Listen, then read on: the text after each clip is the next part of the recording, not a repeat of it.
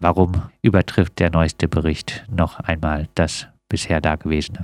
Also es ist ja in der Tat so, neu ist nicht diese ständige gebetsmühleartige Wiederholung von irgendwelchen linken und rechten Extremisten, wo dann äh, behauptet wird, insbesondere links würde da vieles zunehmen. Und wenn man sich dann genau anguckt, was da dahinter steckt, dann war das schon immer ein Problem. Aber dieses Jahr, finde ich, hat das Ganze nochmal eine ganz neue Qualität. Also der Gipfel der Unverschämtheit ist, die AfD fordert das Verbot der Antifa. Was macht der Verfassungsschutz? Er liefert er liefert im Prinzip in diesem neuen Verfassungsschutzbericht jetzt irgendwelche Aktionen, hinter der er die Antifa vermutet, äh, die dann noch dazu, also aus meiner Sicht völlig lächerlich sind. Also irgendwelche Fahrbeutel an einem Rüstungsunternehmen bei Litev zu einer äh, militante Aktion oder gar in, in Bereich der Verfassungswidrigkeit zu setzen, finde ich abenteuerlich. So, die zweite Geschichte ist natürlich auch die Frage der Hausbesetzungen zum Thema zu machen. Das Grundgesetz kennt ein Artikel 14 und 15 in dem klar geregelt ist, Eigentum verpflichtet, sein Gebrauch soll dem Wohl der Allgemeinheit auch mit dienen. So, und von daher, wenn der Verfassungsschutz einen Job tatsächlich machen würde, die Verfassung zu schützen, dann würde er diejenigen anprangern, die jahrelang ihre Wohnungen leer stehen lassen und nicht diejenigen, die auf diesen Skandal aufmerksam machen mit Hausbesetzungen.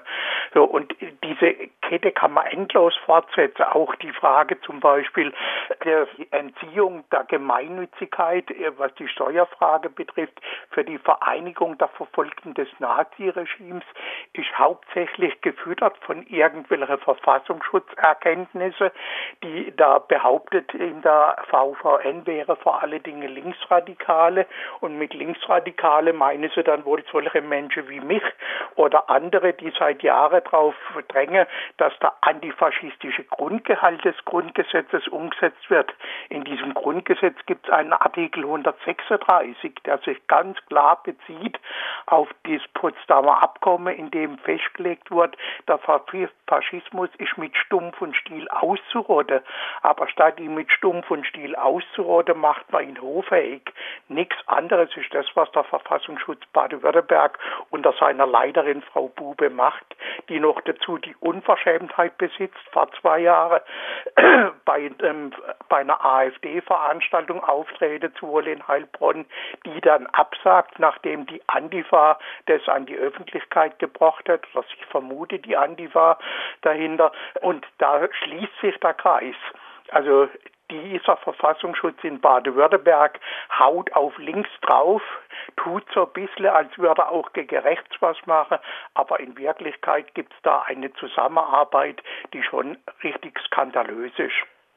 Freiburg wird zum Schwerpunkt linksextremistischer Gewalt, so titelte, wie gesagt, äh, die Badische Zeitung. Thomas Fricker äh, erklärte, übrigens schließt äh, dies dann auch augenzwinkernde Sympathie mit anonymen Pseudohelden der sogenannten Antifa aus, wenn die in Freiburg mal wieder Autos abfackeln oder Häuser besetzen. Ja, so äh, Thomas Fricker in der BZ. Äh, wie ist denn diese Berichterstattung der Badischen Zeitung zu bewerten?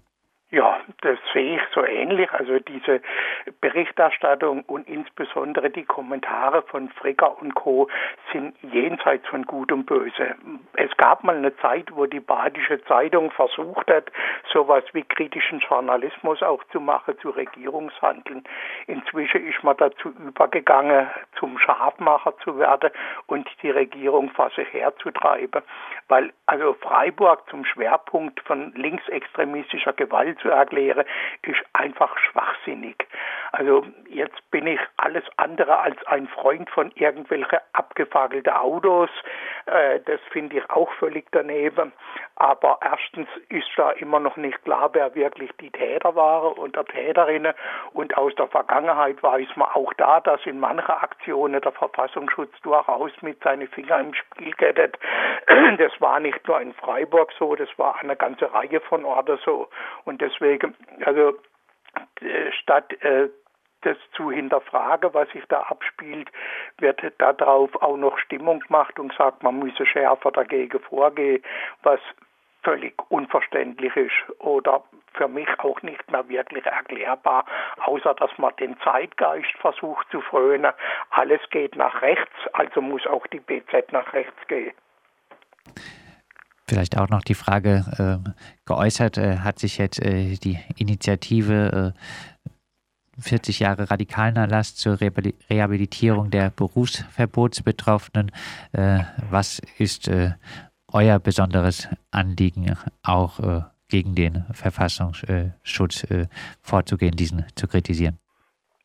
Also natürlich ist unser Hauptanliegen, dass fast alle von uns, die rausgeflogen sind, auch in den 70er und 80er Jahren, ich hier als Briefträger bei der Post, der Klaus Lips als Lehrer in Baden-Baden und viele andere Lehrerinnen und Lehrer in Baden-Württemberg, die aus dem Dienst entfernt wurden, wegen solcher Sachen wie, also, und das waren Erkenntnisse des Verfassungsschutz. Mir wurde vorgeworfen, ich hätte im Jahre 78 im Haus der Jugend ein Referat zur Jugendarbeitslosigkeit gehalten. Und, und, und, und äh, solche, auf dieser Ebene haben sich ja die Vorwürfe bewegt, die uns gemacht wurden. Und das wurde zusammengetragen aus Akte des Verfassungsschutzes. Also die Anhörer bei mir haben drei Ordner vor sich liegen gehabt, wo ich angeblich überall war und wo ich überall mitgemacht habe. Selbst ich habe das gar nicht mehr gewusst. Und äh, also dieser Verfassungsschutz scheut kein Geld und keine Mühe und das schon seit Jahrzehnten, wenn es darum geht, fortschrittliche Menschen beim Ausüben ihrer demokratischen Rechte zu überwachen. Aber wenn es dann darum geht, Mörder tatsächlich zu entlarven und in dem Fall die 198 Tote durch die Rechte, dann ist der Verfassungsschutz nicht nur blind, sondern wie Schorlau das richtig gut in seinem Roman beschrieben hat, sogar Mittäter. Und äh, es würde auch nicht nichts an Sicherheit verloren gehen, wenn man den Verfassungsschutz abschaffen würde. Aus meiner Sicht würde gar nichts an Sicherheit verurteilt gehen, sondern im Gegenteil. Aber allerdings bin auch ich der Meinung, dass eine Verfassung geschützt gehört.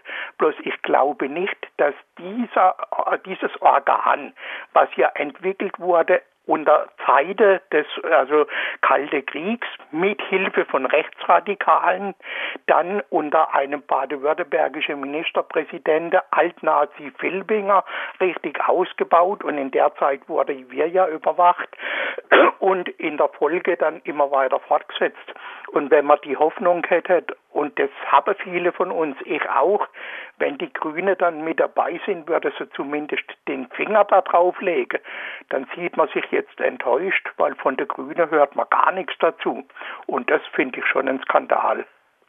Und äh, die Aufarbeitung, äh, die versprochene ja auch, äh, äh, die Rehabilitierung der Berufsverbotsbetroffenen, die lässt weiter auf sich warten. Vor allen Dingen in Baden-Württemberg auch gerade in Baden-Württemberg mit einem Ministerpräsident Kretschmann, der selbst mal Betroffener war, lässt es auf sich warten. Und äh, wir werden deswegen so lange weitermachen und die Finger in die Wunde legen, bis wir rehabilitiert und entschädigt sind. Und vor allen Dingen werden wir auch weiter darauf achten, dass diese Verfassung tatsächlich geschützt wird, und zwar von, von, vor denen, die diese Verfassung tatsächlich mit Füßen treten, wenn es um ihre wirtschaftlichen Vorteile geht. Der aktuelle Landesverfassungsschutzbericht belegt, diesen Verfassungsschutz muss man abschaffen, so die Initiative zur Rehabilitierung der Berufsverbotsbetroffenen. Wir haben mit Werner Siebler gesprochen.